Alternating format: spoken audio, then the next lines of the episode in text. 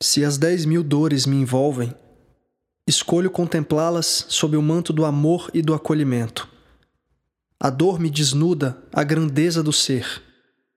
Esta amarga e preciosa aventura da vida nos faz humanos para aprendermos novamente a ser divinos.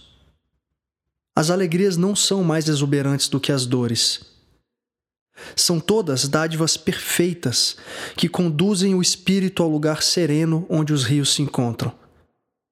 Este mundo de contrastes pode ser um êxtase eterno a quem ousa mergulhar além do mar das aparências. O coração que se abre encantado ao canto dos pássaros aprecia a beleza singular em todas as melodias.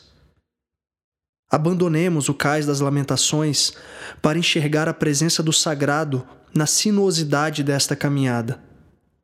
As pedras surgem para treinar e fortalecer os passos do buscador.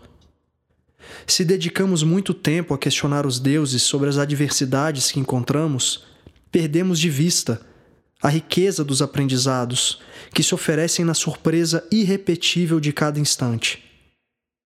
As dores nos visitam apenas para nos dizer que o sofrimento é proporcional à força dos nossos apegos.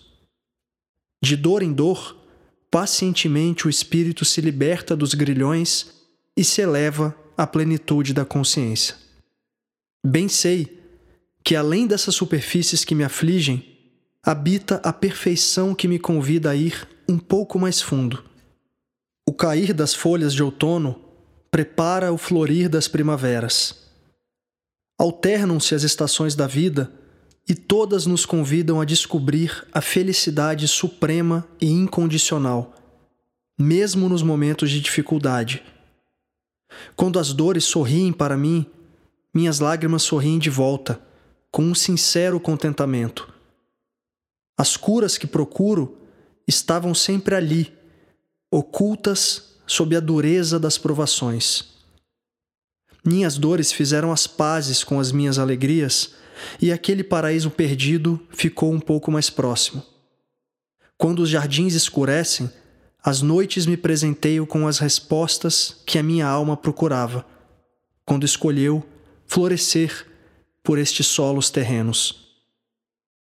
Ouço a perfeição de todos os cantos, acolho todas as feridas, celebro as misteriosas chegadas e as imprevisíveis partidas. Tão linda e completa é esta jornada do viver, repleta das dores que guardam a redenção do ser.